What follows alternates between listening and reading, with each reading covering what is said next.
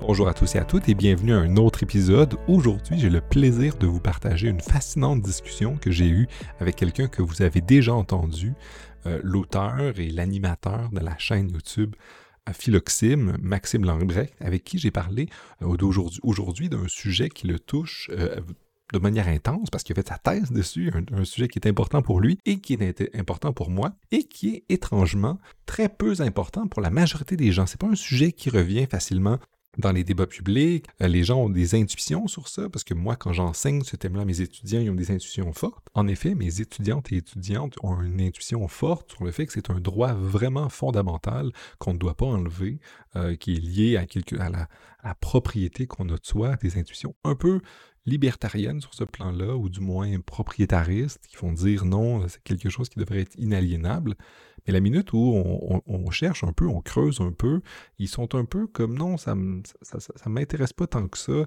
C'est juste, ils ont des intuitions, c'est comme s'ils s'étaient jamais vraiment posé cette question-là, parce qu'effectivement, dans l'air autour de nous, euh, on n'en parle pas. C'est pas un sujet qui, qui touche la population. Mais ils ne trouvent pas que c'est un sujet important je parle en ce moment, en fait, du droit d'auteur. Du droit d'auteur, effectivement, qui, dans notre discussion, va se mélanger, puis on va le nuancer avec les brevets, mais qui est un sujet absolument central parce que, bien, ça touche à toute la consommation de produits culturels qu'on fait, la musique, le cinéma, euh, les découvertes scientifiques quand on parle des brevets, euh, c'est plein de choses, le droit d'auteur. Et son droit se transforme et s'est transformé surtout dans les dernières décennies, les derniers siècles, parce que c'est quelque chose qui est apparu relativement récemment dans l'histoire de l'humanité, mais qui aussi s'est transformé. Effectivement, vous avez peut-être entendu parler, il y a eu les, lois Mickey Mouse, euh, on va en parler un peu plus en détail, qui sont des lois qui ont été faites notamment par l'influence euh, des lobbyistes de la, compagnie Disney, qui euh, voulaient garder le contrôle sur euh, certains biens culturels, certains droits de propriété, des droits d'auteur euh, qu'ils avaient, et ils ont euh, fait du lobbyisme pour pousser, allonger le temps qu'une chose est protégée par le droit d'auteur. Parce que le droit d'auteur, en fait, c'est une sorte de monopole qu'on donne à des personnes qui créent, qui créent des choses pour pouvoir en profiter. Or, ce délai-là peut changer. Et au Canada, il va changer bientôt encore parce que avec la renégociation de NAFTA ou de l'ALENA, bien en fait, on va allonger le droit d'auteur de 50 à 70 ans. C'est ça la position euh, trumpienne du gouvernement Trump. Évidemment, le gouvernement Trump n'est plus au pouvoir, mais son euh, successeur, Biden, continue avec la même perspective pour essayer de faire, de pousser les mêmes intérêts, les intérêts de, des ayants droit ou des, des compagnies qui possèdent beaucoup, euh, beaucoup, qui sont représentants de plusieurs artistes euh, et qui ont plusieurs propriétés intellectuelles qui veulent faire fructifier. effectivement, évidemment, je n'entrerai pas dans les détails parce qu'on va allonger aussi certains... Les droits d'auteur, c'est plus complexe que ça. Pour la musique, etc., on va faire quelques modifications, mais l'important à garder en tête, c'est que ça va, on continue à l'allonger euh, encore aujourd'hui. On essaie d'harmoniser les, lois sur le plan international aussi. Or, pourquoi on l'allonge?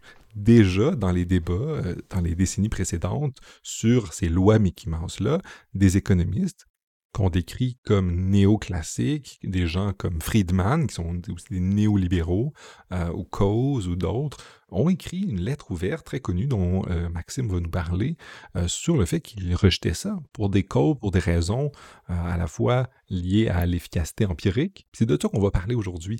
Est-ce que c'est utile le droit d'auteur? Est-ce que ça motive les gens? Parce qu'une des, une des justifications qu'on a souvent, c'est, bon, il faut motiver les gens à créer. Sinon, si, si les gens peuvent facilement copier leurs idées, bien, il n'y aura pas d'intérêt à faire le travail qu'il faut parce que d'autres personnes vont pouvoir venir prendre leurs idées sans même faire l'effort de recherche et développement surtout dans les enjeux de recherche, mais sur tous les plans aussi. Donc, il est important de garder en tête qu'on doit se poser en tant que société, en tant que citoyen, la question est-ce que ça vaut vraiment la peine de continuer d'allonger cette propriété intellectuelle-là sur des idées? Est-ce que c'est efficace? On va parler des, débats sur l'efficacité empirique de ça. On va parler aussi du lobbying, parce qu'un des enjeux, je, vous en parle, puis je vous parlais de mes étudiants. Mes étudiants disent, mais moi, ça, ça a un grand coup sur moi qu'on donne, que nos, États donnent des monopoles euh, à des euh, créateurs ou créatrices, euh, parce qu'évidemment, eux, ça, ça, les enrichit beaucoup, certes, mais c'est un coût dispersé mais c'est un coût dispersé, puis le profit est concentré parmi les ayants droit. Donc, il y a une imbalance ici, puis ultimement, cette imbalance-là fait qu'il y a des gens qui peuvent en profiter beaucoup. On va parler effectivement aussi de la créativité que pourrait avoir le fait de diminuer la longueur des droits d'auteur. En fait, si on la diminue, bien peut-être que les gens vont pouvoir créer créer des alternatives, créer des nouvelles versions des films classiques de Star Wars ou machin, faire des nouvelles versions en gardant le même univers puis en n'ayant pas en n'étant pas forcé de s'inspirer des idées, mais sans le, déclarer, puis en, ayant peur aussi euh, des menaces des gens qui, des organisations qui ont beaucoup de budget pour faire respecter leurs droits d'auteur effectivement, peut-être qu'il y a peur même de se faire tomber, de faire un genre de truc qui ressemble à une fanfiction, qui est inspiré par, mais pas totalement. Peut-être que c'est quelque chose aussi qui démotive, puis on va parler de ça parce que c'est important, cet enjeu-là, de motivation aussi. Est-ce que c'est socialement utile? Mais aussi, on va parler des enjeux plus, en termes de droit, plus abstraits, parce qu'on a l'intuition que bien, on a fait que, on a travaillé de nos mains, ça devrait nous appartenir, il y a un lien de droit de propriété. On va parler de Sci-Hub aussi, euh, de, cette héroïne Alexandra euh, russe qui euh, contribue à distribuer la science de manière hyper efficace un peu partout dans le monde et de contourner ce cartel gigantesque euh, qui est de, recherche qui est financée doublement par les, universités puis par les États, euh, puis dont, dont, profitent des parasites comme Elsevier et d'autres. Donc, on va parler de ça. On va parler aussi d'un indice de génie du monde de la création, euh, voir de quelle manière c'est distribué le revenu ou la richesse entre les créateurs, puis vous allez voir, c'est vraiment, vraiment plus inégalitaire que plusieurs pays dans le monde voire même tous les pays, parce que c'est quelque chose de vraiment particulier, ce qui prête un autre incitatif pour le fait de ne pas continuer à, l'étendre, ce droit d'auteur-là. Plein d'enjeux, donc, qui euh, sont vraiment importants et dont on va discuter, mais qui, malheureusement, ne touchent peut-être pas beaucoup de gens, et ces gens-là ne sont peut-être pas motivés, mais on va espérer qu'avec les derniers développements technologiques, euh, la place maintenant des plateformes qui ont intérêt à ce que le droit d'auteur soit moins euh, strict pour pouvoir faciliter le partage de ces choses-là, puis que, ça ne leur donne pas des coûts supplémentaires de faire respecter le droit d'auteur. Alors, on, va voir un peu comment ça se transforme, mais euh, voilà. J'en profite pour dire que cet épisode-là est quelque chose de très important pour moi parce que c'est un sujet qui me touche assez intensément. Euh, c'est un des rares domaines dans lequel j'ai une position assez claire et mon, point de vue va changer. En fait, avec la discussion que j'ai eue euh, avec Maxime, il m'a influencé, il m'a fait réfléchir sur mes positions. Euh, j'arrivais là avec une position naïve, avec peut-être un peu moins réfléchie et informée, et j'en ressors avec une position plus nuancée, euh, qui ressemble un peu à la sienne, mais qui je pense aussi parce qu'elle elle lui ressemble, parce qu'il m'a donné beaucoup d'informations aussi, il m'a appris plein de choses, et j'espère que vous allez apprendre tout autant que j'ai appris. En tout cas, moi, ça m'a fait un grand plaisir de jaser avec lui. Donc oui, Maxime m'a influencé, m'a fait changer d'idée. Dans ma vie, j'ai beaucoup changé d'idée, j'ai beaucoup réfléchi. Il y a beaucoup de mes convictions, des positions que j'avais ou que je tenais fortement ou parfois faiblement, qui ont été ébranlées par des arguments, des discussions. Mais je pense que c'est absolument important et j'espère que l'échange que j'ai eu aujourd'hui, comme d'autres que j'ai eu par le passé, vous ont fait réfléchir, vous ont fait euh, changer d'idée peut-être, peut-être que, ou du moins renforcer vos convictions, vos positions, ou du moins découvrir des nouveaux arguments. En tout cas, aujourd'hui, l'échange que j'ai eu euh, et les vidéos que Maxime a fait m'ont beaucoup influencé, m'ont fait, m'ont adapté ma position, l'ont nuancé, l'ont rendu plus solide euh, et plus, plus, plus, argumenté. J'espère que ça va faire un effet comme, comme ça chez vous aussi, ou du moins chez certains ou certaines d'entre vous je vous invite à aller voir les vidéos parce qu'il a fait une série de vidéos sur les lois en Europe, sur la propriété intellectuelle. Il y en a fait deux. Euh, les, liens vont être dans la description. Allez vous abonner à la chaîne de Philoxime et abonnez-vous à la mienne aussi. C'est toujours bien. Mais moi, je n'en pas de YouTube. Euh, et vous allez voir que, vu que je vais essayer de présenter et de faire valoir ces vidéos, dans le début de l'entrevue, quand je le présente, je parle des vidéos qu'on a faites ensemble. En fait, on n'a pas fait de vidéos ensemble, on a fait des entrevues ensemble. Euh, il est déjà venu ici parler de sa chaîne YouTube, de la vulgarisation philosophique sur Internet. Et on a parlé un peu du livre aussi de Bullshit de Sébastien Diegas, que j'ai aussi reçu un peu de temps après. C'est un peu grâce à lui. Donc, une personne que j'admire beaucoup, que j'ai eu une discussion fascinante. donc, sans plus attendre, je vous invite à écouter ma discussion avec Philoxime, le youtubeur derrière Philoxime, Maxime, sur la propriété intellectuelle. Bonne écoute.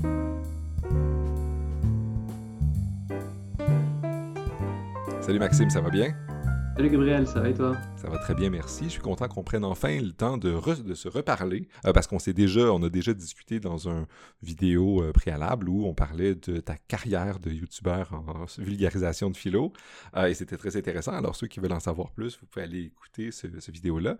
Mais aujourd'hui, je suis content de te recevoir pour qu'on puisse parler d'un sujet qui nous passionne tous deux, qui passionne peut-être moins les gens, comme on va voir, mais qui est un sujet très important, la question de la propriété intellectuelle et, de tout ce qui entoure. Fait qu'on va parler de, Creative Commons, on va parler de, musique sur le web et beaucoup de web aussi. Donc, j'aimerais qu'on commence juste par voir un peu c'est quoi, l'enjeu éthique ou politique autour de, la question du droit de propriété intellectuelle?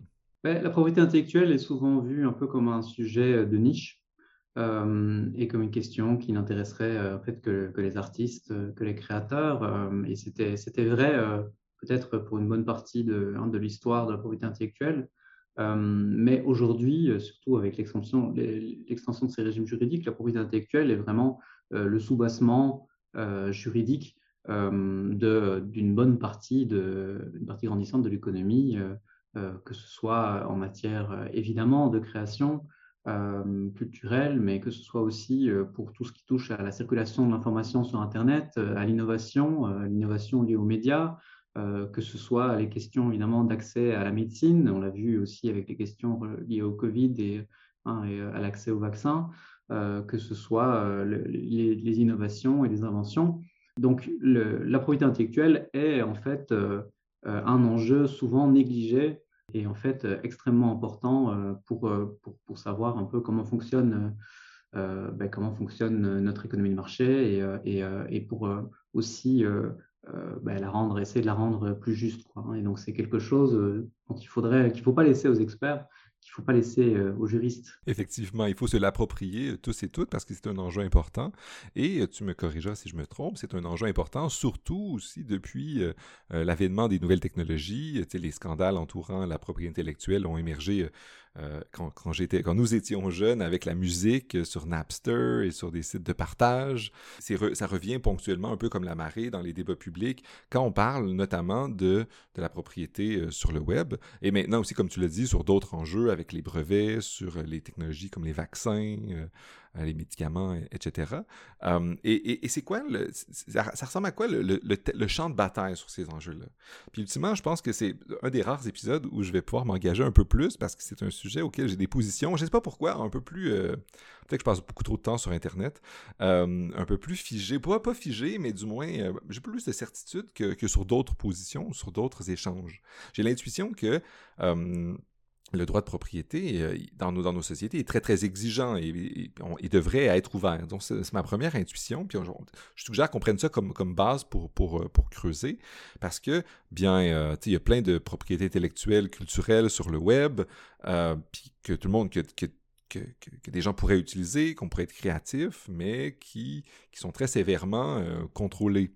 Euh, et j'ai l'intuition que c'est problématique, euh, puis que aussi des entreprises en profitent beaucoup. On pense à Disney avec les lois qui ont fait que ces propriétés-là appartiennent à cette entreprise-là depuis des, de longues décennies.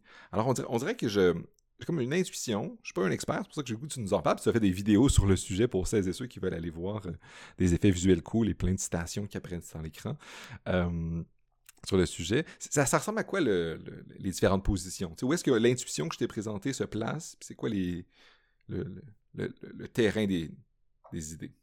Le, terrain actuel, euh, d'abord commencer par dire que ça n'a pas toujours été le cas et que la propriété intellectuelle n'a pas toujours été euh, à toute époque un sujet hyper controversé. Euh, il a été évidemment à sa création où il était, ça renvoyait au régime des privilèges pour les inventeurs ou pour les créateurs qui, existaient dans l'ancien régime et puis qui a été du coup un petit peu ressuscité par ces nouveaux modèles de, propriété intellectuelle. Mais donc le débat se focalisait là-dessus. Et puis il y a eu un grand débat aussi très vif durant le 19e siècle, à l'époque de l'internationalisation du droit d'auteur et du droit des brevets. On s'est rendu compte que ben, si on protégeait ce genre de, droit au niveau national, ben, évidemment, le risque, c'était un, risque très fort de free riding et de pays qui, du coup, en profitent de leur proximité géographique ou culturelle ou pour copier les créations ou les inventions d'autres pays sans devoir les respecter. Donc, on a, il y a eu des traités et tout ça. Et donc là, à cette époque-là, 19e siècle, il y a eu aussi un, débat très vif, très intéressant, qui,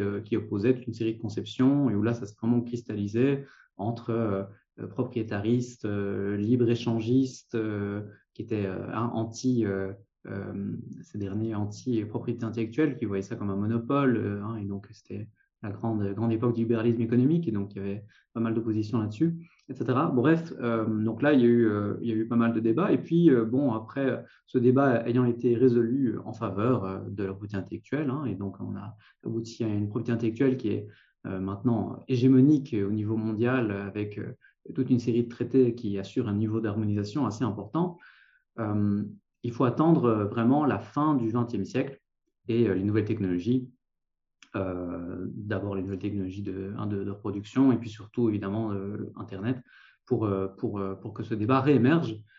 Et, et oui, du coup, les différentes positions, ben, il y a évidemment les acteurs qui traditionnellement profitent hein, de, de, la propriété intellectuelle et qui ont construit leur business model là-dessus.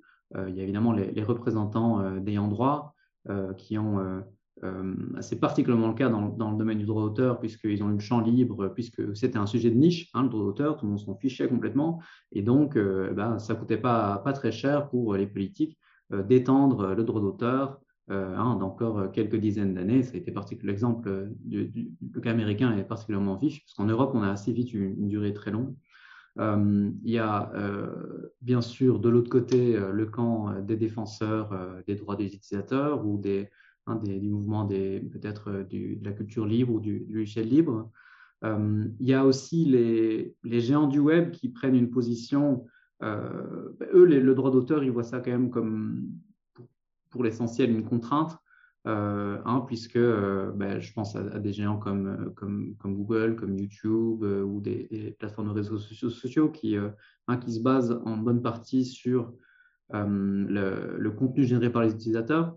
Et donc, évidemment, plus le droit est permissif, plus on peut partager des trucs, plus on peut faire circuler d'informations de manière virale. Et donc, ils ont plutôt un intérêt, évidemment, à, ce que le droit d'auteur ne vienne pas trop se mettre dans le chemin. En plus, pour eux, ça veut dire euh, potentiellement, il y a le risque de devoir reverser aux ayants droit euh, des royalties pour toutes les œuvres protégées qui circulent, etc.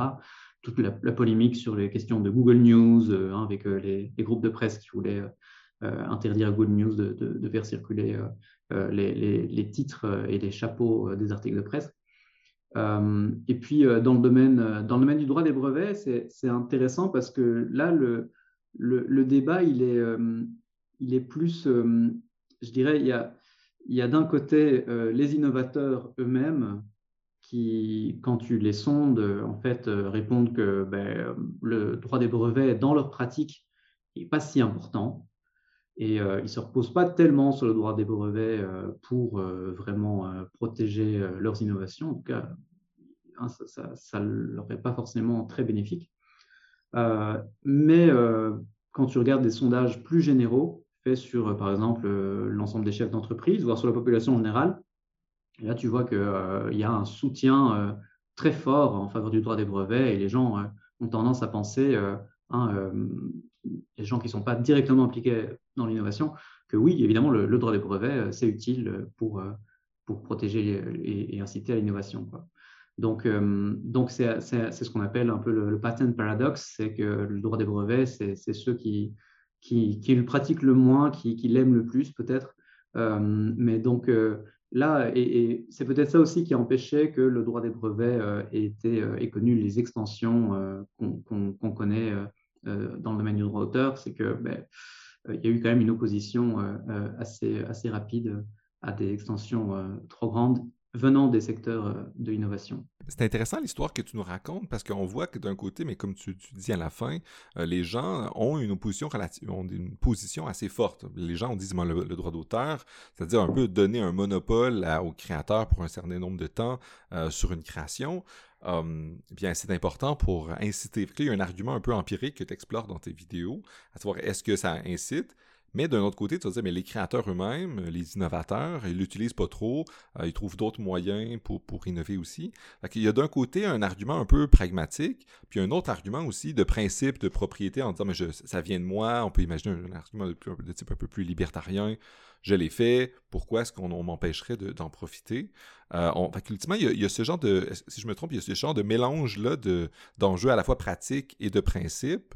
Il y a cet enjeu-là aussi, comme tu dis, mais il y a des, ça, touche plein de choses. Ça touche à la fois les médicaments, que la création culturelle, d'entreprises qui en profitent pour recevoir les royalties, mais aussi ça émerge dans d'autres niveaux. Tu as parlé du, logiciel libre. Euh, dans tes vidéos, tu compares par exemple Encarta à Wikipédia dans l'introduction en disant, bon ben, euh, une encyclopédie qui a bien réussi, euh, c'est Wikipédia, puis la propriété a, échangé, il y a des Creative Commons, puis un genre de cadre différent à ça.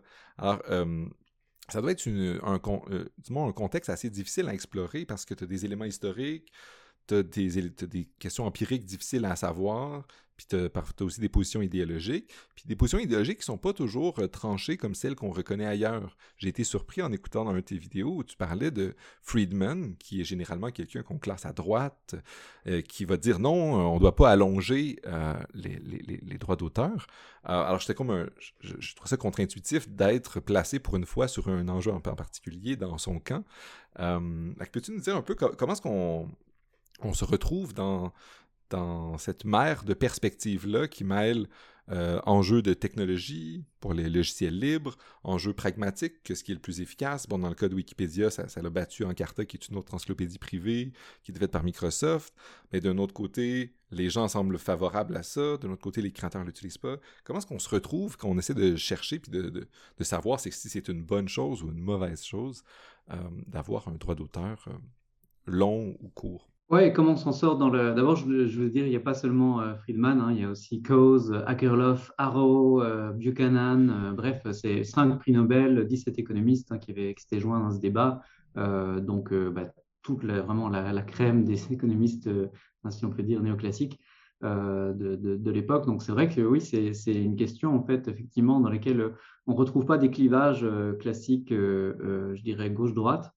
Euh, parce que euh, une bonne partie des économistes euh, trouvent que, enfin, effectivement, la théorie économique hein, semble dire qu'un droit d'auteur, une propriété intellectuelle trop invasive, eh bien, ça a des coûts et c'est complètement sous-optimal. Donc, donc oui, comment on s'y retrouve? Ben, Moi, la façon dont j'ai procédé, c'est d'essayer de, de, en fait, relier ces littérature sur la propriété intellectuelle avec les débats philosophiques euh, des théories de la justice, parce que généralement, c'est des questions qui, prennent euh, deux, trois pages euh, dans la littérature juridique, voire deux, trois pages, c'est déjà optimiste, parfois même plutôt deux, trois paragraphes, en mode, comme on l'a vu hein, très bien, la propriété intellectuelle est justifiée par Hein, les arguments tirés de John Locke euh, ou de Kant ou d'Hegel, ça c'est pour les plus philosophiques. Sinon, on va citer euh, euh, Le Chapelier, Lacanal ou, ou Diderot ou Victor Hugo.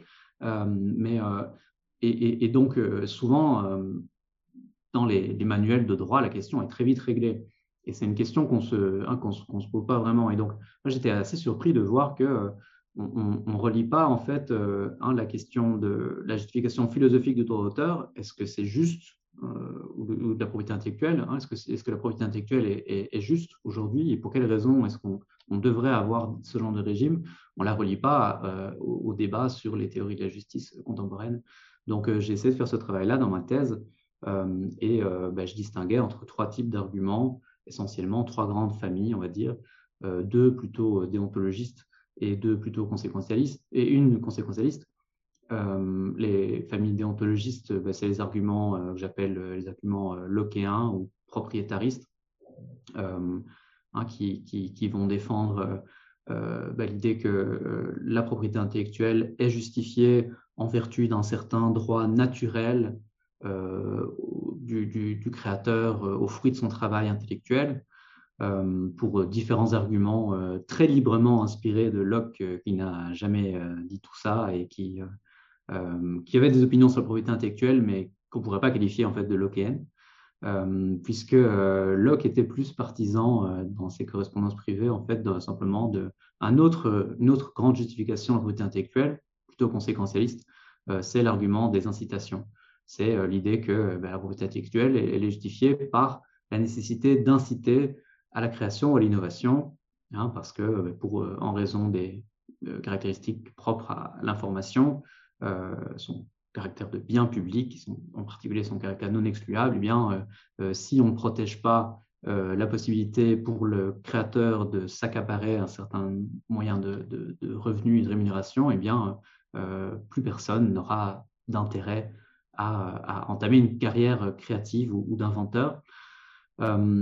Donc, ça, c'est l'autre grande famille de ce bord-là plutôt euh, conséquentialiste. Et puis alors, il y a une troisième euh, famille euh, déontologiste cette fois-ci, qui est la famille des arguments personnalistes, mais qui est plus marginale. On, fait tirer ça d'auteurs comme, comme Kant, Hegel ou Fichte.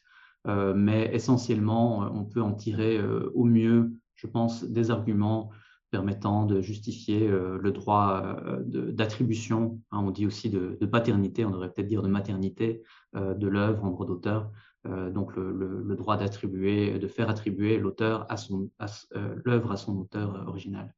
mais donc voilà, on, exagère parfois un petit peu la portée que peuvent avoir ces arguments, il me semble. Et, dans cette liste d'arguments à la fois déontologiques, euh, lockéennes, qui, justifierait ça, et les, arguments lockiennes sans être celle de Locke, et les arguments conséquentialistes. Euh, les, les, est-ce que tu as pu, dans ta recherche, voir s'il y en a qui sont plus mobilisés? Tu parles du droit qui, qui, n'en, parle de quelques lignes. Les, lesquels sont, sont les plus utilisés et, semblent les plus convaincants pour, pour toi? Est-ce que, est-ce que c'est celui de moi, j'ai l'impression que pour la personne lambda comme moi, c'est l'argument de l'instatif. L'argument de l'instatif est, est, difficile parce que bien, on doit faire les calculs, on doit prouver que dans la réalité, ça fonctionne. Tandis que les autres, on pourrait imaginer que les juristes vont avoir un réflexe de, disant bon ben, euh, on respecte le droit de propriété parce que c'est comme un principe. Euh, comment est-ce qu'on peut comprendre ça? Oui, eh ben, les, juristes, euh, parfois déjà, il va y avoir une, un peu une, peut-être une confusion euh, entre des arguments euh, qui sont proprement philosophiques, normatifs et des arguments euh, juridiques. par exemple, la première loi belge sur le droit d'auteur, quand tu regardes les, les travaux parlementaires, en fait, ben, le, gros du débat s'est concentré sur la question de savoir si la propriété intellectuelle, euh, si les, droits intellectuels, justement, étaient une forme de propriété ou bien étaient des droits personnels, et donc euh, à quelle catégorie juridique euh, hein, ces, droits appartenaient. mais donc, il y, a, ce genre de considération-là qui, qui vient induire pas mal de, confusion. sinon, ben, le, fossé, là, il est plus peut-être un peu de tradition hein, classiquement, euh, on dit que dans les traditions anglo-saxonnes, euh, c'est les justifications conséquentialistes utilitaristes qui sont les plus influentes. Et d'ailleurs, hein, ça se retrouve dans la Constitution américaine, la Copyright Clause précise bien donc que la justification de la propriété intellectuelle, c'est l'incitation à la création ou à l'innovation. Et, du côté, disons, des traditions européennes, euh, franco-allemande. Là, on a plus effectivement euh, un droit, euh, des justifications lockéennes, propriétaristes ou personnalistes qui, vont, qui ont eu plus d'influence. bon, c'est une historiographie qui est, qui est, un petit peu discutée aujourd'hui. Hein. Il, il, y a quand même, enfin, c'est pas aussi binaire que, que ce que je présente là, mais, mais c'est grosso modo ça. Et alors surtout, bah, ce qui est intéressant, c'est qu'évidemment, comme toujours, dans la distinction entre les théories euh, euh, conséquentialistes ou déontologiques, euh, bah, il y a une différence de portée et d'ambition de ces arguments. Si la propriété intellectuelle est un droit naturel, alors eh bien, il y a toutes les raisons de penser qu'on devrait le protéger comme droit absolu et hein, pourquoi est-ce qu'il faudrait la limiter dans le temps, par exemple, etc. la propriété matérielle n'est pas limitée dans le temps. Hein, et pourquoi est-ce qu'il faudrait prévoir des exceptions, des limitations en faveur des utilisateurs, etc. Donc, hein, l'enjeu est, important de savoir si c'est un droit naturel justifié pour des raisons, de, des raisons déontologiques, ou bien si c'est un, droit qui est justifié pour des raisons purement instrumentales ou conséquentialistes. parce que alors là, bien, la propriété intellectuelle n'est justifiée que dans la mesure de son efficacité à remplir son rôle d'incitation. Et alors là, en a toutes les raisons de penser qu'en fait, euh, en raison de ses coûts, la propriété intellectuelle doit être strictement limitée à euh, ce qui euh, la rend nécessaire et ce qui permet d'être efficace. Donc c'est un, débat assez, assez, une distinction très importante à faire pour, en raison de ses conséquences pratiques. Mais c'est un peu dans cette direction-là que j'aimerais qu'on aille maintenant. Parce que là, tu viens de nous parler de coûts. Ça a des coûts, la propriété euh, intellectuelle. Et dans ton vidéo, tu mobilises un autre concept qui est assez central dans cette question-là. C'est la question de, euh, des biens publics. Euh, et de la question de bienfaits, les biens matériels, c'est plus facile de les limiter parce qu'exclure, c'est plus facile dans plusieurs cas. Or, les idées, surtout avec les moyens technologiques qu'on a en ce moment, qui nous permettent de copier à quasiment coût nul ou, très faible, plein d'informations, dont la musique, euh, et de plus en plus de choses maintenant avec les différents types d'imprimantes qu'on a, on peut, on peut répliquer vraiment rapidement euh, plein de choses, puis des idées, des personnages de fiction, etc. Et il y a aussi un coût à faire respecter ce droit-là, parce que maintenant, même s'il euh, y a des droits, c'est vraiment facile de, les esquiver. Puis tu, tu distingues, c'est comme il y a un bien public, c'est quand c'est non-rival, quand, euh, tout le monde quand tu le dédoubles, puis tout le monde peut en profiter, puis ça ne l'enlève à personne. Puis il y a la question de l'exclusion. Puis là, les moyens technologiques qu'on a de nos jours, de communication, qui sont toujours de plus en plus grands, euh, changent la donne sur comment ça se transige, comment ça s'échange, comment on peut monétiser euh, ou faire respecter ou euh, négocier, commercialiser les idées ou les créations euh, de toutes sortes. Donc, est-ce que tu peux nous en dire un peu plus sur c'est quoi les, les coûts et du moins ces éléments qui se transforment là et de quelle manière ça change l'idée qu'on a de la propriété? c'est intéressant parce que les moyens technologiques et les nouvelles technologies ne, au fond, ne changent pas fondamentalement euh, l'équation, mais elles rendent ces coûts, la brute intellectuelle, beaucoup plus euh, visibles et beaucoup plus criants peut-être. Mais euh, déjà dans les années 60, 62, une citation que j'aime beaucoup, c'est, je la mets dans la vidéo, c'est celle de, de, Kenneth Arrow qui dit Dans une société socialiste idéale, la récompense pour l'invention serait complètement séparée de tout frais à charge de ses utilisateurs. Et donc, l'activité inventive euh, du coup, euh, dans une société socialiste idéale, elle devrait pouvoir être euh, soutenue par l'État et l'information devrait pouvoir être circulée librement pour pouvoir être utilisée de manière optimale par tous les pans de la société. mais dans une société capitaliste, on a besoin de recourir aux droits de propriété pour, pour mettre un prix sur euh, les, créations, les inventions et pour leur permettre de, se rémunérer. Et donc, euh, dans la mesure où euh, cette stratégie propriétariste est efficace, en fait, il y a une sous-utilisation de l'information, puisque l'information est plus chère hein, et, moins accessible que ce qui serait optimal. mais, donc, fondamentalement, ce que les nouvelles technologies induisent, c'est évidemment une réduction du coût marginal de reproduction qui, qui, était euh, déjà plus trop élevé dans l'économie euh, industrielle de la reproduction de l'information, mais qui, qui aujourd'hui, évidemment, le coût marginal de reproduction de l'information, il tend vers zéro. Euh, hein, le, coût d'une copie numérique supplémentaire envoyée par un serveur, même à l'autre bout du monde, il, tend vers zéro.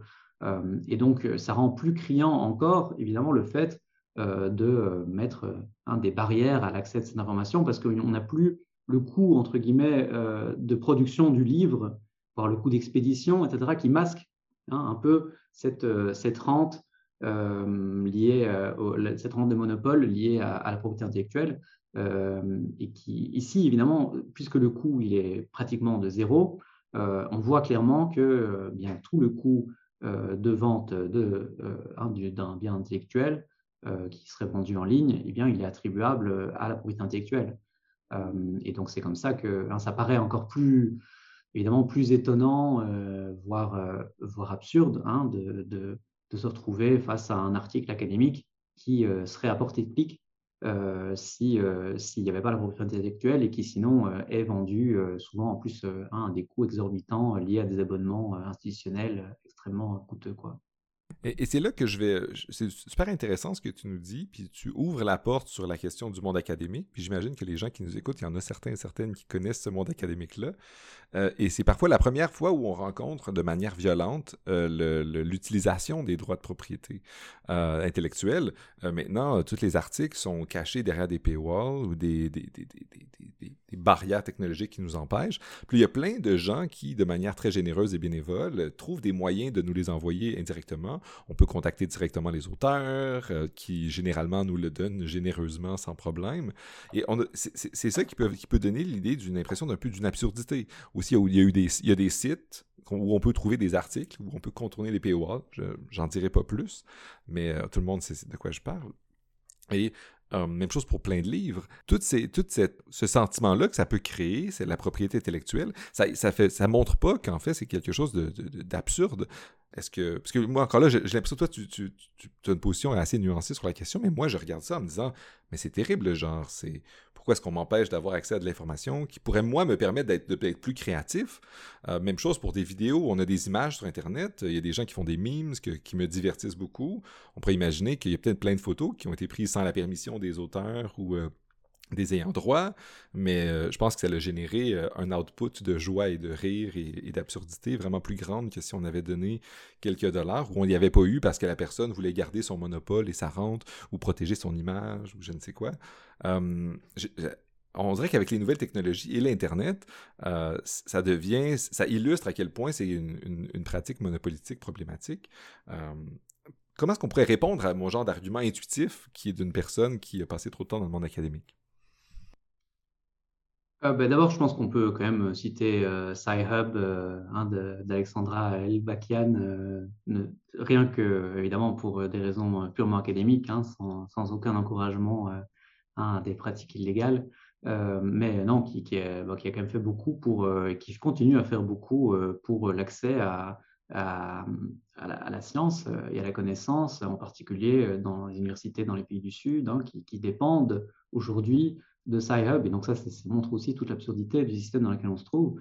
Euh, enfin, et puis je, connais aussi euh, énormément euh, de, collègues qui utilisent Sci-Hub aujourd'hui plutôt que les abonnements auxquels ils ont accès de leur institution, tout simplement parce que c'est plus facile et que ça leur fait économiser cinq minutes dans l'accès à, un article académique auquel ils auraient potentiellement accès ou auxquels ils ont déjà accès.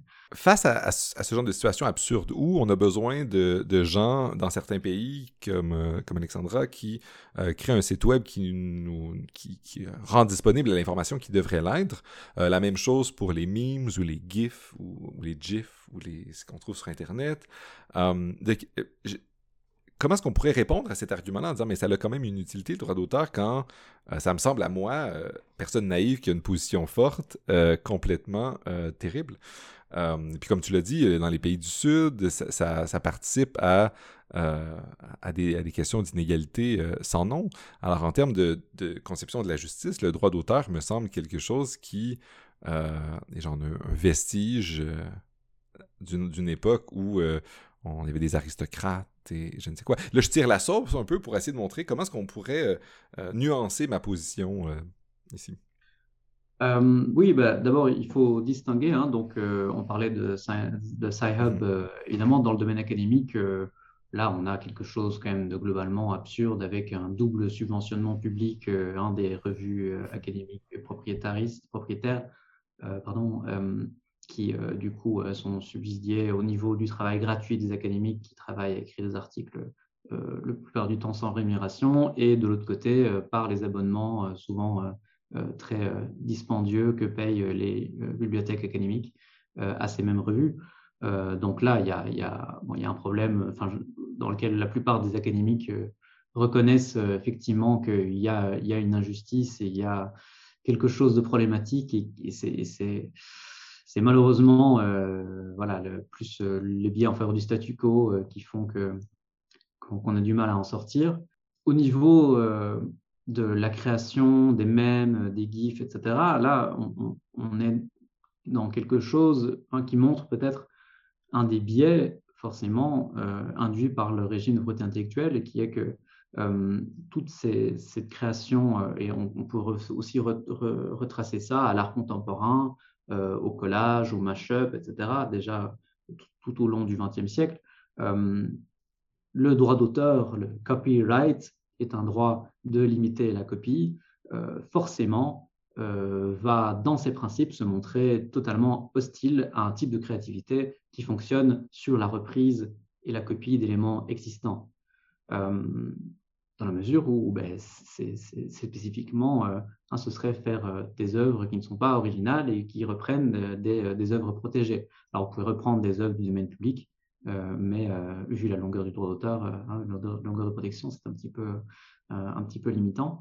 Donc, donc voilà, ce, genre de créativité est forcément exclu par les principes même du droit d'auteur. Et donc ça, c'est un petit peu, hein, c'est un gros problème aujourd'hui. Maintenant, je pense que comment est-ce qu'on doit répondre hein, à, tu disais, l'argument intuitif qui est de dire c'est à moi. je pense que il ne faut pas euh, dénier disons, la, force intuitive hein, de, cette, euh, de cette prétention et, de dire, euh, dans tous les cas, évidemment, il faut, on est dans un monde dans lequel c'est important d'attribuer des discours, des œuvres, des créations à leur auteur.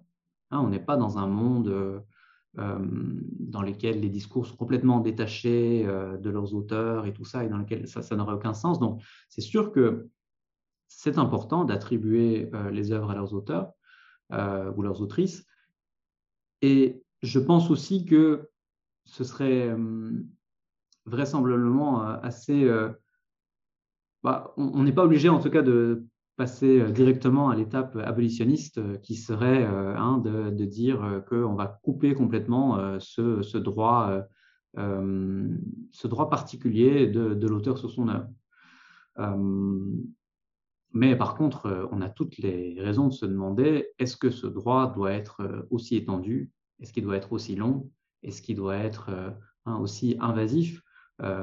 Parce qu'on peut tout à fait reconnaître le rôle protecteur, hein, pour se concentrer toujours sur le droit d'auteur, hein, du, droit d'auteur vis-à-vis, par exemple, de, son éditeur, ou d'exploitation commerciale qui pourrait être faite de son œuvre. Effectivement, c'est le droit d'auteur qui permet à l'auteur de signer un contrat euh, avec un éditeur et de, pouvoir toucher une rémunération, etc., et d'éviter que ben, voilà, les, éditeurs puissent simplement se servir dans, euh, dans les, œuvres existantes, etc., euh, c'est plus difficile de justifier le droit de s'opposer au partage non commercial ou à la réutilisation dans des, hein, des vidéos sur YouTube, d'extraits, d'œuvres, etc.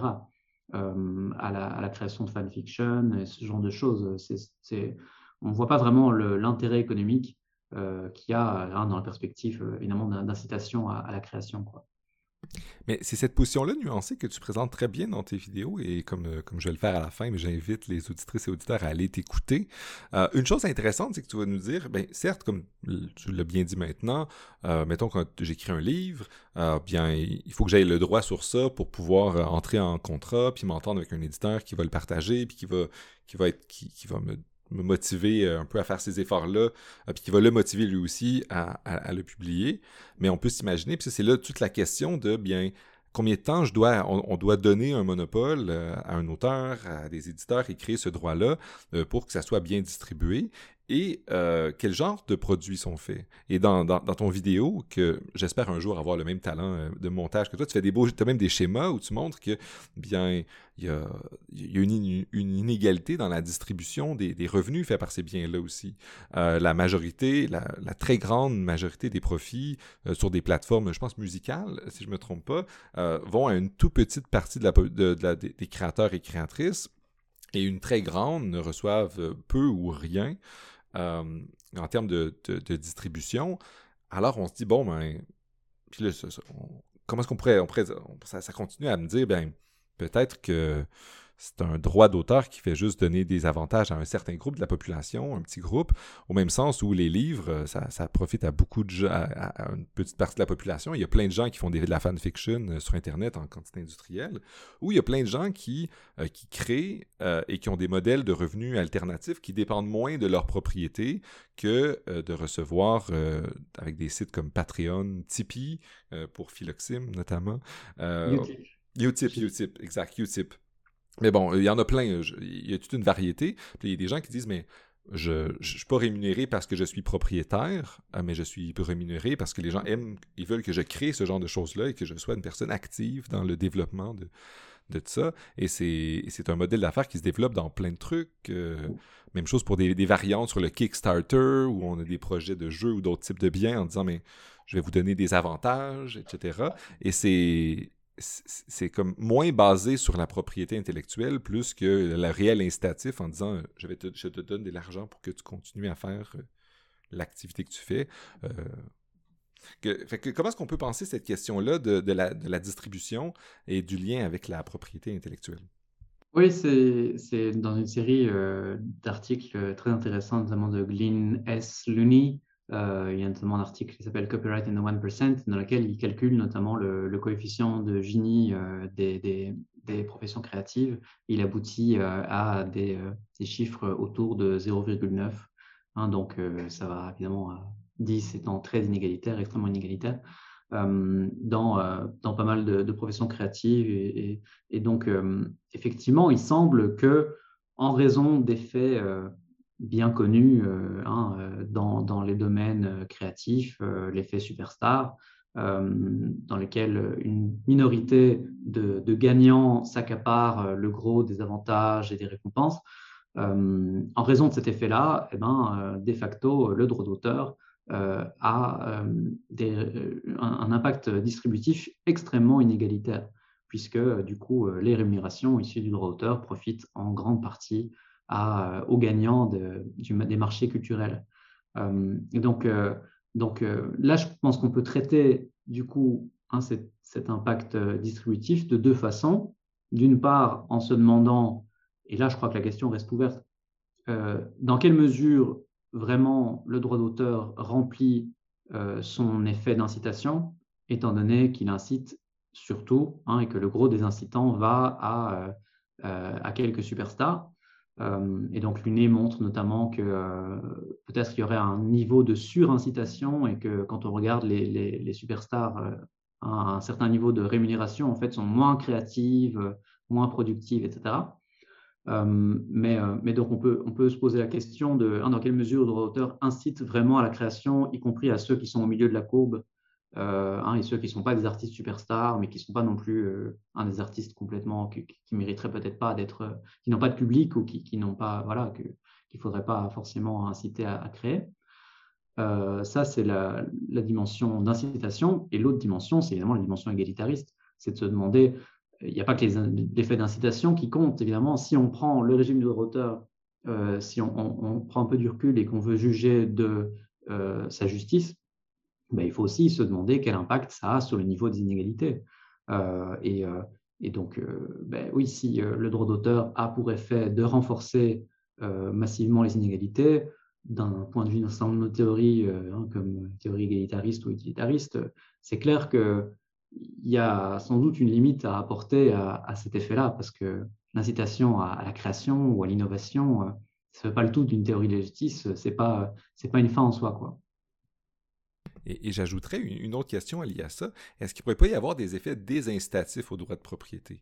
De gens qui ont peur de se faire poursuivre en faisant quelque chose, en disant, mais je, vais prendre ça, mais peut-être que je vais arrêter de créer ou créer du moins bon matériel, en disant, mais je crains qu'on croit que, ma création soit problématique, que, que j'ai pris de manière involontaire quelque chose. Puis on peut imaginer qu'il y a plein de musiciens aussi qui il y a un musicien très célèbre qui fait un genre de, série de notes à la guitare. Puis là, on va dire, cette personne-là, ah, mais là, tu l'as copié à tel autre il y a plus longtemps qui a encore un droit de propriété. Il y a un droit de propriété sur ce bout musical-là. Et des situations euh, dont j'ai entendu euh, entre les branches de manière naïve euh, sur ça. on peut imaginer la même chose, surtout que maintenant que les moyens technologiques, on a des bases de données, puis YouTube et machin, ils, ont, des d'algorithme qui permet de voir ce qui a été répliqué. Euh, ça pourrait pas donner un grand pouvoir à, plein d'organismes qui, font leur gagne-pain d'aller dans, le domaine des brevets, mais peut-être ailleurs aussi, faire valoir le droit des ayants droit, qui sont, qui sont généralement peut-être plus ceux qui sont dans le 0.9% dans, dans des inégalités, ceux qui en gagnent le plus, qui s'assurent de garder cette position-là. Oui, tout à fait. Mais ça, ça renvoie évidemment à, la question des, coûts euh, de la propriété intellectuelle. Effectivement, euh, tu l'as dit, euh, ça peut avoir un effet désincitatif, en particulier chez les créateurs, et ils sont quand même assez nombreux, dont le, médium ou le mode de création implique en fait la reprise d'éléments existants. On peut penser au cas, dans le domaine musical, au cas du sampling, hein, qui est assez, assez clair, dans lequel le droit d'auteur bah, pose du coup un certain nombre de, risques juridiques très importants et, crée des, du coup des coûts de transaction très importants. Euh, on peut penser à euh, peut-être la culture du remix, euh, hein, l'idée de, de, reprendre, de faire des mash-ups et de reprendre des œuvres existantes, etc. On peut penser aux, vidéastes sur YouTube, on peut penser aux documentaristes. tout ça, c'est des domaines de création dans lesquels ben, on est amené à reprendre des extraits, des bouts, hein, des, morceaux d'œuvres préexistantes. Et donc là, le droit d'auteur est euh, essentiellement euh, un, coût, voire un risque juridique. Pour la plupart des, hein, sur YouTube, euh, le droit d'auteur, c'est un paquet d'emmerdes plus qu'un moyen de vraiment les inciter à la création.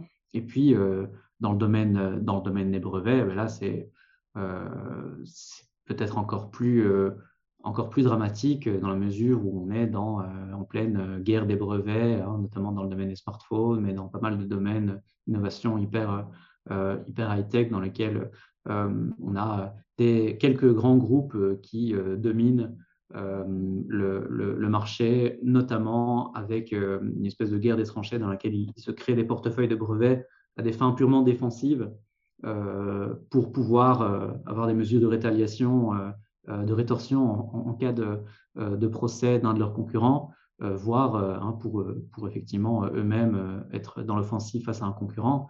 Et puis, tu as, évidemment les, trolls des brevets aussi, qui sont des, euh, entreprises euh, qui n'ont pas d'autre objectif que euh, de en fait, entamer des litiges pour tirer profit de droits de propriété intellectuelle qu'ils ont acquis à des, entreprises en faillite ou en difficulté, souvent à bas coût évidemment. Et souvent, ils s'en prennent à des entreprises beaucoup plus petites qu'eux-mêmes. Hein, et donc là, on a clairement aussi un, détournement euh, euh, de, l'objectif d'incitation à la création euh, du, droit de la propriété intellectuelle. Donc ça, c'est tous des coûts qui, évidemment, vont être d'autant plus criants qu'on est dans des domaines dans lesquels la propriété intellectuelle ne joue pas un rôle important dans l'incitation à la création, à l'innovation. typiquement, tu l'as dit, hein, les vidéastes sur YouTube, ben, il y en a très peu qui, vendent leurs vidéos ou qui, euh, hein, utilisent l'exclusivité du droit d'auteur pour, euh, pour vendre l'accès à leurs vidéos, même s'ils vendent des livres par ailleurs. Donc là, par contre, euh, souvent quand ils vendent des livres, là, c'est sous modèle tout droit réservé, tout à fait classique. Mais, mais sinon, effectivement, quand on utilise des stratégies de, financement par le, le, mécénat participatif, etc., le droit d'auteur ne peut apparaître que, que comme un coût. Et, comme tu dis, si je, synthétise un peu, mais c'est aussi utilisé un peu de manière très guerrière. Comme tu l'as dit, tu parlais d'organisations qui utilisaient le droit de propriété de manière défensive, d'autres offensives. Là, on parlait des trolls. Ça permet euh, des, conflits euh, assez violents des grosses organisations euh, et on peut se demander peut-être que c'est peut-être pas des, des, que des conflits engendrent des coûts. Euh, on pourrait peut-être s'imaginer que c'est peut-être pas des coûts qui, en tant que société, qui sont euh, à l'avantage du plus défavorisé, ou du moins dans une perspective égalitariste, comme tu dis. J'aimerais reparler d'un cas aussi dont on a discuté, moi, toi et moi, et qui vient de mon expérience aussi, qui vient peut-être, qui va peut-être juste illustrer ce dont, on vient de parler. Euh, moi, j'ai aussi redécouvert, j'ai découvert la question du droit, de propriété intellectuelle, euh, mais parce que j'aime beaucoup Sherlock Holmes comme personnage fictif, euh, et tout à coup, à un moment dans ma vie, une, grande quantité de téléséries, avec parfois en remixant le personnage, en faisant Watson, en changeant le genre, en, en, réinterprétant à l'époque contemporaine, avec la série britannique que j'aime beaucoup, Sherlock. Il y a eu toute une, une, explosion et je me suis posé la question est-ce que c'est pas parce que est-ce que cette explosion de créativité là est pas arrivée à cause du ou est-ce que c'est juste corrélé, ou est-ce que c'est pas arrivé au même moment où euh, bien le, personnage de Sherlock Holmes est entré dans le domaine public, et ensuite les créateurs et créatrices enfin on n'a pas besoin de, rembourser ou de payer des grands frais, on peut juste prendre le personnage puis en faire ce qu'on veut, euh, puis on peut en faire des choses le fun. On peut, on peut aimer ou pas les films ou les téléséries, mais on peut dire qu'il y a eu une grande créativité qui a émergé euh, avec ça. Puis on pourrait aussi dire que bien le, droit d'auteur limite la créativité. Tu parlais de fanfiction, mais peut-être que le fanfiction, c'est ce qui peut être accepté parce que ça serait trop coûteux de les poursuivre. Mais euh, peut-être que qu'en fait, euh, si on diminuerait le temps euh, des, droits d'auteur de, de, de, création, il pourrait avoir une, une, explosion de la créativité de gens qui veulent prendre Sherlock Holmes puis en faire quelque chose de funky ou, euh, Mickey Mouse. Là, on peut penser aussi aux personnages de, Marvel ou de, DC, les super-héros qui commencent à dater et qui vont euh, un jour peut-être rentrer dans le domaine public. Euh, et là, on va, il y a des gens qui pourraient peut-être dire ah, ça va être la déchéance, on va en faire des choses absurdes, mais peut-être qu'il va y avoir une grande créativité aussi et plein de belles histoires et, et aventure. Qu'est-ce que puis là tu m'avais quand on en avait parlé, tu m'avais euh, nuancé un peu cette position-là. Euh, surtout sur le cas de Sherlock, tu m'avais dit que c'était plus complexe que ça. Qu'est-ce qu'on peut en dire?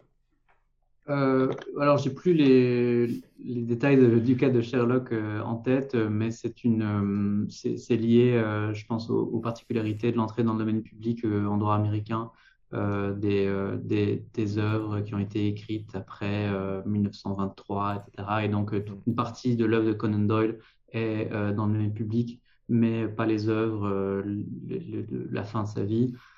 et donc, tu as le droit de réutiliser tout ce qui relève de son œuvre dans le domaine public. Mais par contre, les détails qui appartiennent du coup hein, aux, romans les plus tardifs ne sont pas encore dans le domaine public.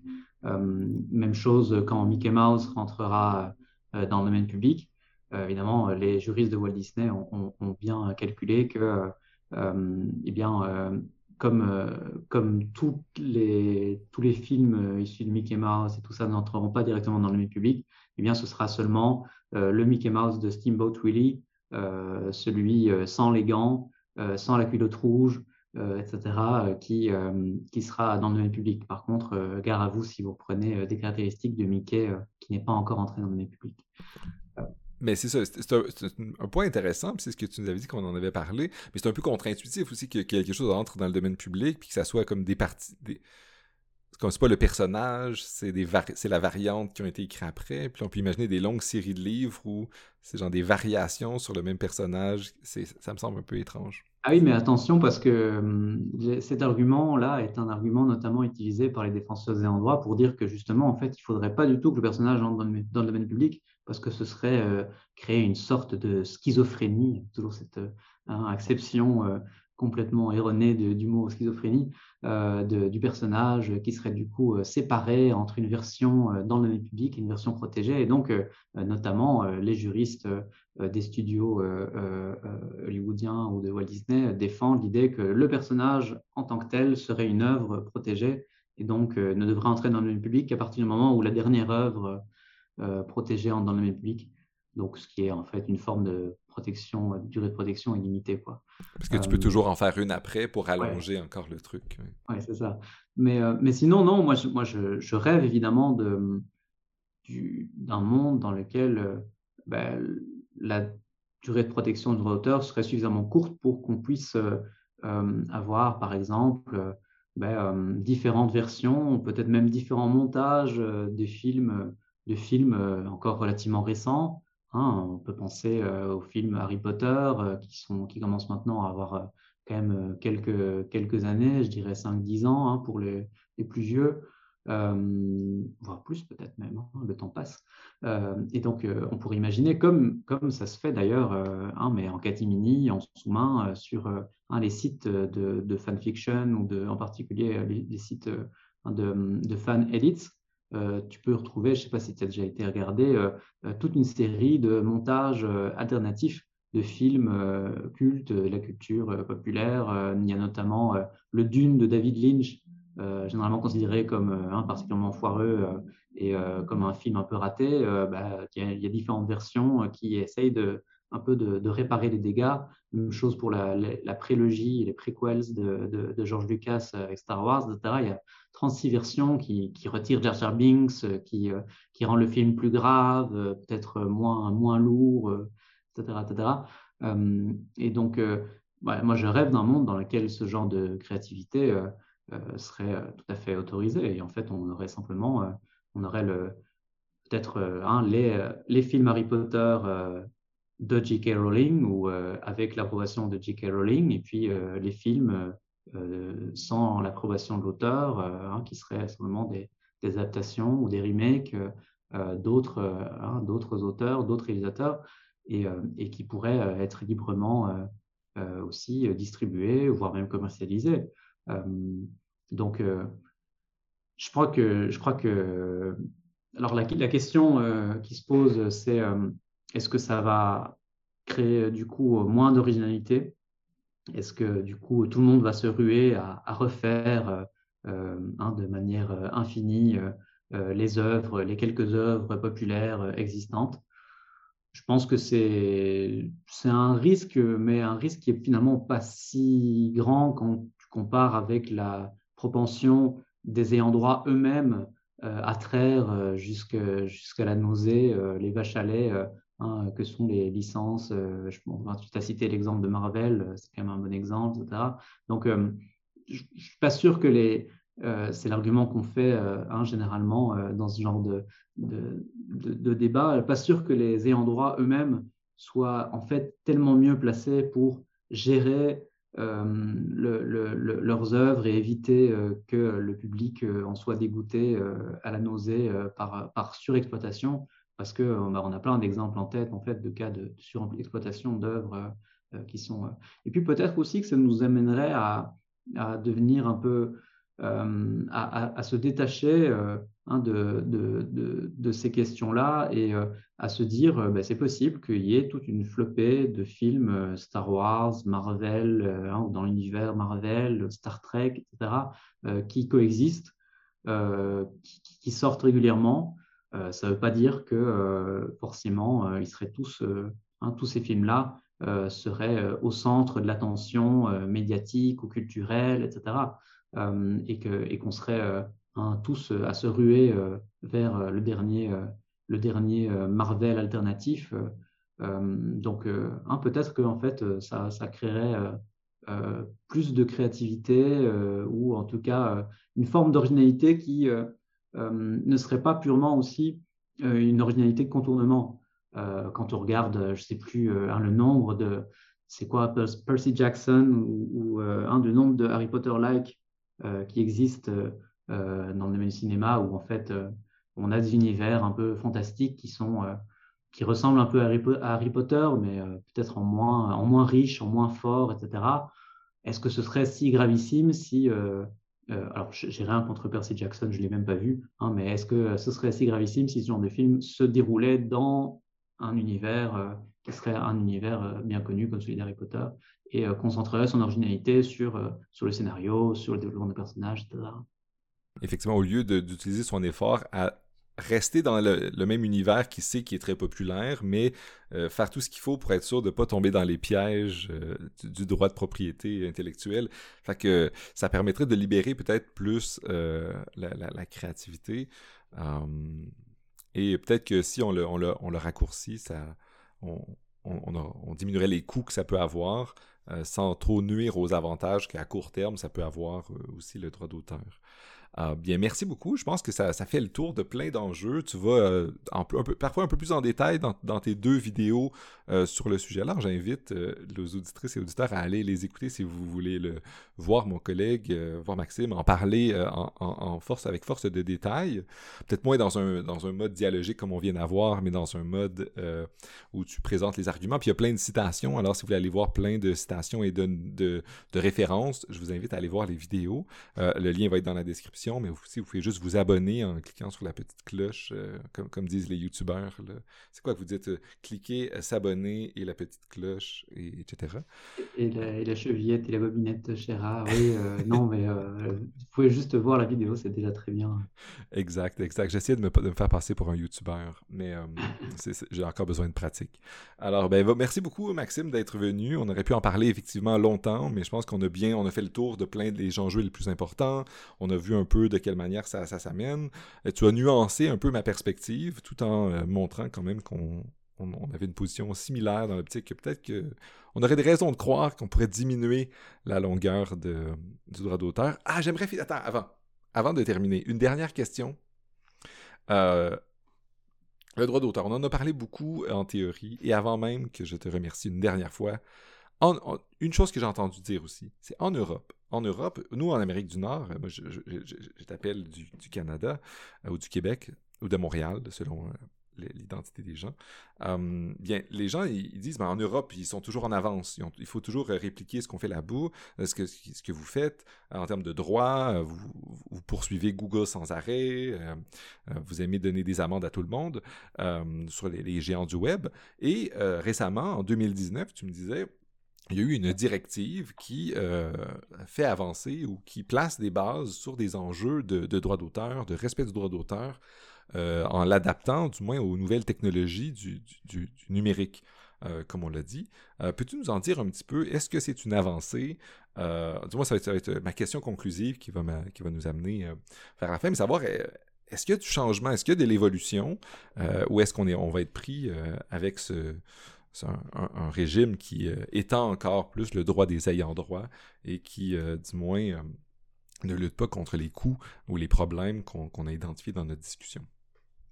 Effectivement, en Europe, on est souvent, entre guillemets, en avance, mais ce n'est pas forcément en avance dans la bonne direction, dans la mesure où l'Europe a été souvent pionnière, y compris, par exemple, sur les questions de l'extension de la durée du droit d'auteur.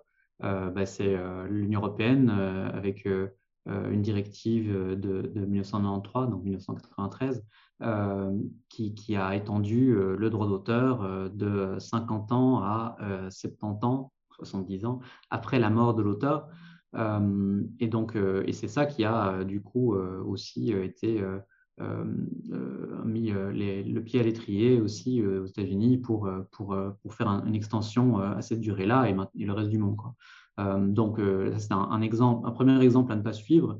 Euh, et la directive de 2019, du coup, sur le marché unique numérique, a notamment une série de, dispositions très controversées, mais en particulier hein, son article 17, qui a beaucoup fait parler de lui au moment de sa sortie, qui à l'époque était l'article 13, euh, qui euh, du coup a pas mal fait euh, controverse chez les youtubeurs parce que essentiellement, pour des raisons très compliquées, l'article 17 impose aux plateformes de partage massif de, contenu comme YouTube de filtrer de manière automatique, de facto, hein, les, ces, ces, réseaux pour éviter que soient partagées des œuvres protégées.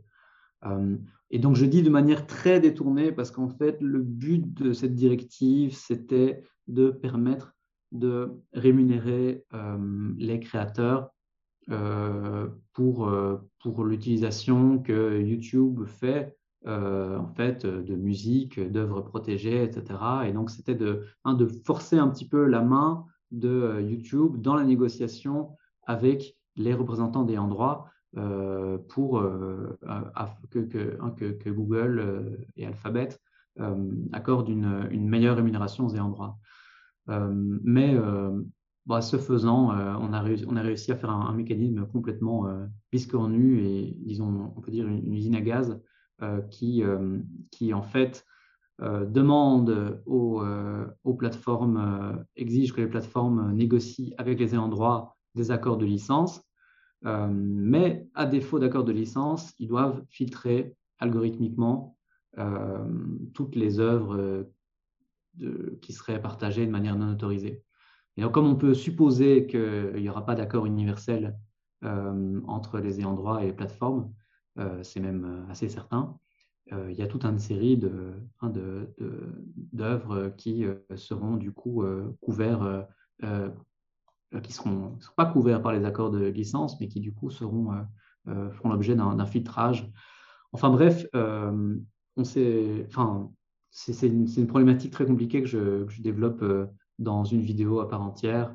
Directive, droit d'auteur et filtrage. Mais donc voilà, c'est une directive euh, extrêmement euh, complexe qui pose des enjeux très compliqués. Il y aurait eu des solutions beaucoup plus simples qui permettaient d'assurer une rémunération juste des créateurs. sans mettre en danger les droits des utilisateurs. Malheureusement, ben, ce n'était pas la solution optimale pour les représentants des ayants droit, donc c'est évidemment pas celle qu'on a suivie. Euh, et donc, euh, donc voilà, donc euh, l'Europe, malheureusement, souvent en avance, mais pas forcément dans le bon sens.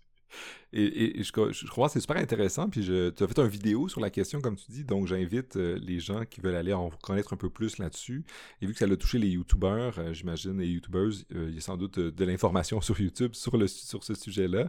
Et ça montre qu'effectivement, on fait des lois, on essaie de pousser, mais peut-être que ça ne va pas dans la bonne direction.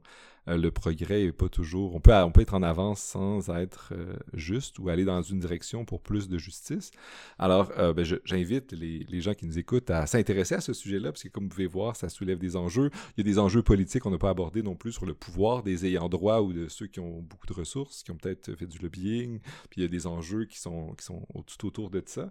Um, on, aurait pu parler aussi de, nuances entre les brevets, le droit d'auteur des créatifs, puis il y a toute une, complexité autour, de ça, mais euh, je pense qu'on a fait une bonne synthèse de tous ces enjeux-là, et euh, j'invite les gens qui nous écoutent, si on a plus de questions, à m'écrire euh, ou à aller voir les vidéos de, Max ou à creuser si vous voulez qu'on reparle de ça. Puis je te remercie encore une fois, Maxime, d'être venu au podcast. Ça me fait toujours plaisir de te recevoir et de jaser avec toi. C'est toujours très instructif. Merci à toi. Est-ce que ta position, tu disais, euh, était plus nuancée? Est-ce que tu es moins abolitionniste euh, après cette, discussion? Mais après t'avoir écouté, effectivement, j'étais venu dans notre discussion avec une position abolitionniste, à la fois parce que c'est mon intuition, à la fois parce que je, suis un peu vendu au logiciel libre et je trouve que le partage d'informations puis les idéaux derrière le sont. Mais tu m'as, euh, tu as nuancé ça, du moins, et euh, disons, la, la, position avec laquelle je ressors de notre échange, c'est qu'on devrait diminuer euh, significativement le droit d'auteur, mais que à, petite dose, du moins, euh, ce n'est pas empoisonné. Euh, donc, peut-être, euh, je ne sais pas ce que tu en penses toi, mais moi, ma position maintenant, ça serait un, petit droit d'auteur assez bref pour encourager les gens à produire des auteurs, à, être payés. souvent, dans le monde du livre, notamment, les revenus se font dans, les quelques premières années, puis ensuite ça disparaît, ou d'autres, on peut imaginer que c'est la même chose dans d'autres industries. Alors, quelques années, mais pas 70 ans. Euh, j'aimerais que toutes les œuvres euh, que de ma jeunesse puissent, dans l'âge de ma vieillesse, être dans le domaine public pour qu'elles puissent être réutilisées. Euh, parce que la nostalgie, ça fonctionne bien. Puis j'aime bien que la nostalgie soit utilisée pour le bien-être du plus grand nombre et non utilisée par Disney qui contrôle maintenant toute mon adolescence, de mon enfance, même mon adolescence et tous les, mondes dans lesquels j'aime m'évader. donc, sauf Star Trek qui n'appartient pas à Disney, mais peut-être euh, indirectement ou peut-être pas, euh, je ne sais pas encore. Mais, euh, mais voilà, je, ça serait un, souhait que j'aurais. Je ne sais pas pour toi, c'est quoi ta position? Là, tu nous as bien nuancé les, enjeux. est-ce que tu as une position claire sur le sujet ou du moins, est-ce que tu en es arrivé à une conclusion après avoir fait une thèse et des vidéos là-dessus?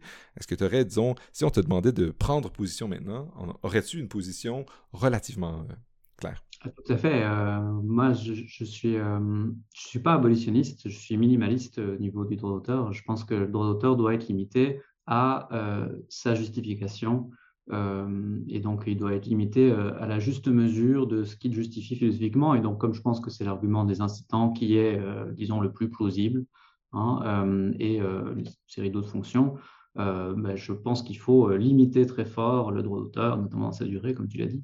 Euh, mais, euh, mais au-delà de ça, euh, je ne pense pas qu'il soit, qu'il soit souhaitable de, de l'abolir à ce stade. Et, et donc, donc je pense que ce serait déjà un grand pas si on pouvait ramener le droit d'auteur à sa juste mesure. ça ferait beaucoup de bien à, à beaucoup de monde. je pense que c'est très sage. Et euh, voilà. Et euh, je te remercie donc d'être venu. Euh, je vais partager toute notre discussion librement sur les internets. Et je vais inviter les gens à, aller écouter plus de ce que, ce que tu fais sur la chaîne Philoxime. Et merci beaucoup de ta prise de position. Puis de m'avoir fait changer d'avis, d'avoir, du moins, amélioré la qualité des arguments ou de mes positions sur ces enjeux-là. C'est toujours plaisant quand ça arrive. Et je te souhaite une bonne journée. Merci, toi aussi.